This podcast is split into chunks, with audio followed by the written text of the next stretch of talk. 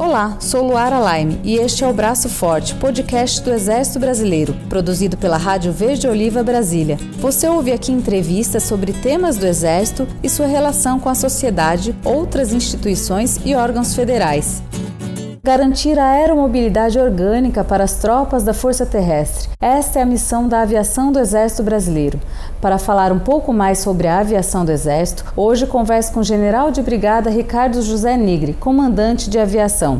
Agradeço ao senhor General Nigre pela participação no podcast Braço Forte. A aviação do Exército ela se sente honrada em estar presente nesse podcast, num ano que a gente marca 35 anos de história da aviação do Exército. Nós fomos recriados no ano de 1986, no dia 3 de setembro. Esse ano nós comemoramos 35 anos de história, de transformação, de evolução, mas sempre mantendo o mesmo ideal Desde a sua criação, a aviação do Exército, como você bem falou, ela foi recriada para proporcionar a aeromobilidade orgânica para a força terrestre. Essa é a nossa atividade fim, é o foco, é a nossa missão. E é isso que importa para a aviação do Exército. Então, um prazer muito grande estar presente nesse podcast no ano que a gente comemora os 35 anos de recriação da aviação do Exército.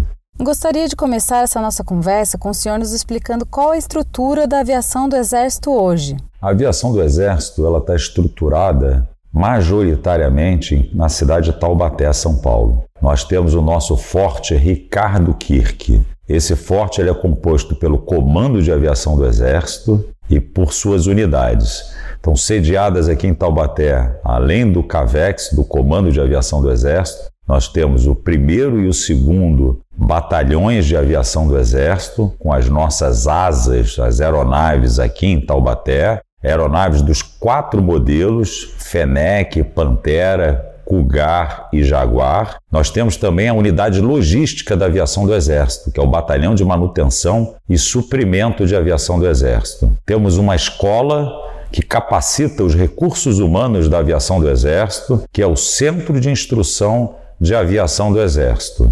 E temos uma base administrativa, que é a Base de Aviação de Taubaté, responsável por toda a infraestrutura aeroportuária do Forte Ricardo Kirk, do Comando de Aviação do Exército, pela divisão de aeródromo e pela saúde da aviação do Exército. E a última unidade que nós temos sediadas aqui em Taubaté, a mais moderna, é a Companhia de Comunicações de Aviação do Exército. Ela é responsável por instalar, explorar, manter e proteger o sistema de comunicações da aviação do Exército. Isso é o que nós chamamos de Forte Ricardo Kirk, é o núcleo central da aviação do Exército aqui em Taubaté. Fora de Taubaté, nós temos o terceiro Batalhão de Aviação do Exército, uma unidade do Comando Militar do Oeste, diretamente subordinada a esse comando, que tem aeronaves Fenec, aeronaves Pantera e aeronaves Cougar. E na Amazônia, subordinado ao Comando Militar da Amazônia, nós temos o 4 Batalhão de Aviação do Exército, com aeronaves Pantera, aeronave Jaguar e aeronave Black Hawk.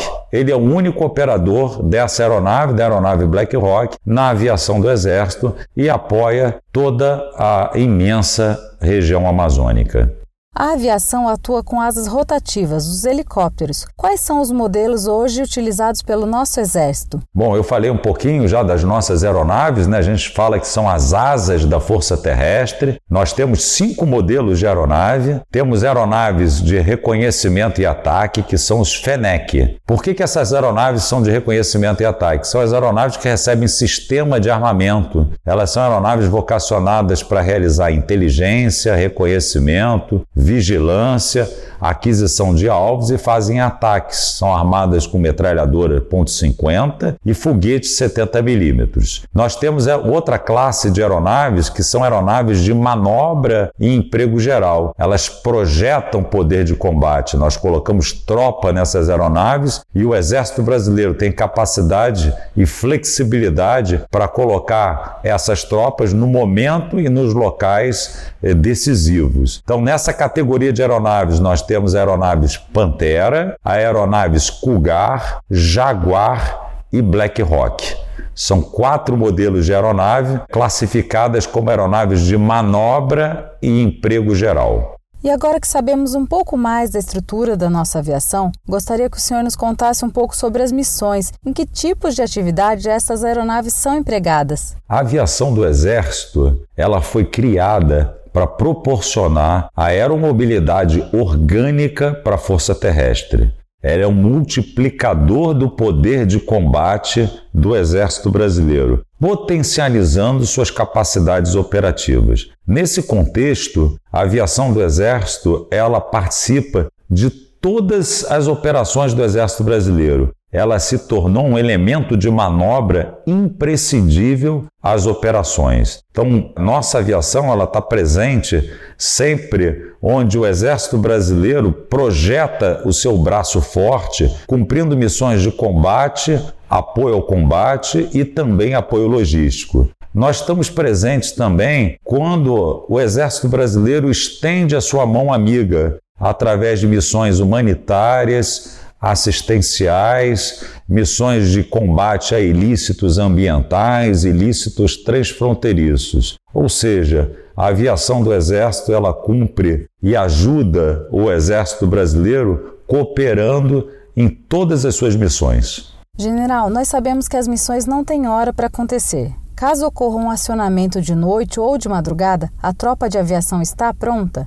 Exatamente nós chamamos de prontidão operacional plena. Isso significa que nossa tropa ela está continuamente adestrada e preparada para ser acionada e combater a qualquer hora 24 horas por dia, 7 dias da semana. Nós somos um módulo especializado da Força de Prontidão do Exército Brasileiro. Isso é devido às características de profissionalismo e elevada capacidade técnico-profissional dos nossos quadros. São militares, homens e mulheres totalmente vocacionados para cumprir a sua missão. Comandante, para quem está ouvindo nosso podcast hoje sonha em se tornar um piloto de aviação do Exército, como funciona o processo para o ingresso? O primeiro passo para ser um piloto do Exército Brasileiro passa pela Academia Militar das Agulhas Negras. Então, é um concurso público de âmbito nacional, onde o candidato aplica para entrar inicialmente na Escola Preparatória de Cadetes do Exército, onde ele fica um ano, depois ele passa quatro anos na Academia Militar das Agulhas Negras. Após ser declarado aspirante oficial, ele vai para as unidades do Corpo de Tropa do Exército Brasileiro em todos os rincões do território nacional. No segundo ano na tropa, esse tenente das armas do quadro ou do serviço de intendência, ele vai requerer ser um piloto do Exército Brasileiro. Nesse requerimento, o Departamento Geral do Pessoal vai selecionar aquele militar com melhores características para se tornar um piloto do Exército Brasileiro. Dentre esse processo seletivo, o candidato vai realizar inspeções de saúde e exame psicotécnico. Dentre aquele número de vagas previstos para o ano, então o Exército Brasileiro seleciona esse candidato, que depois virá para cursar o curso de piloto de aeronaves no Centro de Instrução de Aviação do Exército. Esse curso começa no mês de fevereiro e termina em abril do ano seguinte um curso bastante completo, onde nós não apenas ensinamos a voar, mas nós ensinamos a ser um piloto militar que vai combater na terceira dimensão do campo de batalha.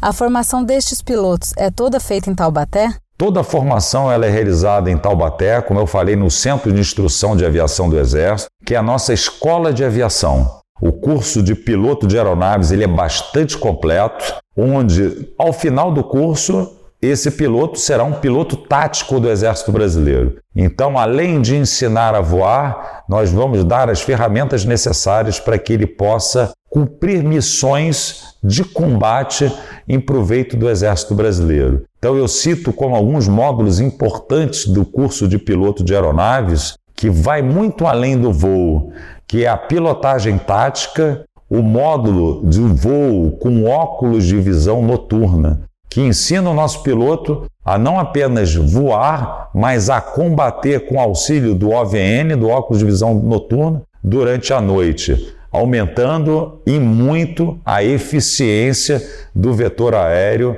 no combate noturno. General, o Braço Forte está chegando ao fim. Gostaria de agradecer a participação do senhor.